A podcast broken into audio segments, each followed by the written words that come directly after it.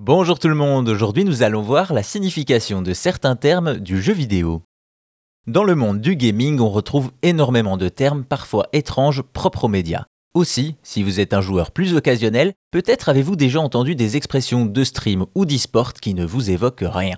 Des termes comme backseat, clutch ou encore streamac, pas d'inquiétude, aujourd'hui on revoit les bases. Commençons par le backseat, un terme que l'on retrouve très souvent sur les chaînes Twitch. Streamer ou non, vous savez ce que c'est. Vous êtes en train de jouer alors que quelqu'un vous regarde, mais il ne peut s'empêcher de commenter tous vos faits et gestes, voire même vous donner des conseils. C'est ça, le backseat. Cela peut vite devenir agaçant et même ruiner l'expérience de jeu. D'ailleurs, sur la plupart des streams, le backseat est interdit sauf s'il est clairement demandé, parce que parfois un petit coup de pouce ne fait pas de mal. Des bons conseils justement qui peuvent vous éviter de choke, un autre terme récurrent dans le gaming venu de l'e-sport.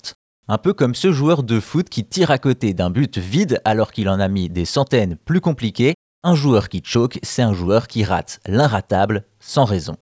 Sans raison ou presque, souvent on associe le choke à une pression trop forte, étouffante. À l'opposé du choke, on retrouve le clutch, là aussi un terme très souvent utilisé Imaginez un combat d'équipe dans un jeu en ligne, il ne reste que quelques secondes, toute l'équipe est morte et la victoire s'éloigne à toutes jambes, mais là, sorti de nulle part, le dernier équipier en vie sort le grand jeu, élimine tout le monde et remporte la partie.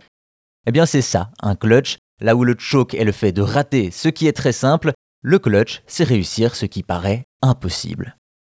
Enfin, finissons avec un dernier mot du jargon vidéoludique avec le streamac, la hantise des streamers et streameuses.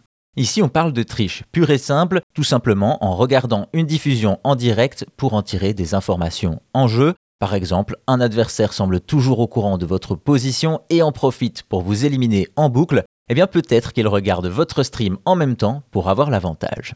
Même si cela peut aussi arriver lors de compétitions, au-delà de la triche, le streamac est souvent utilisé pour nuire à la personne en live, un comportement à proscrire.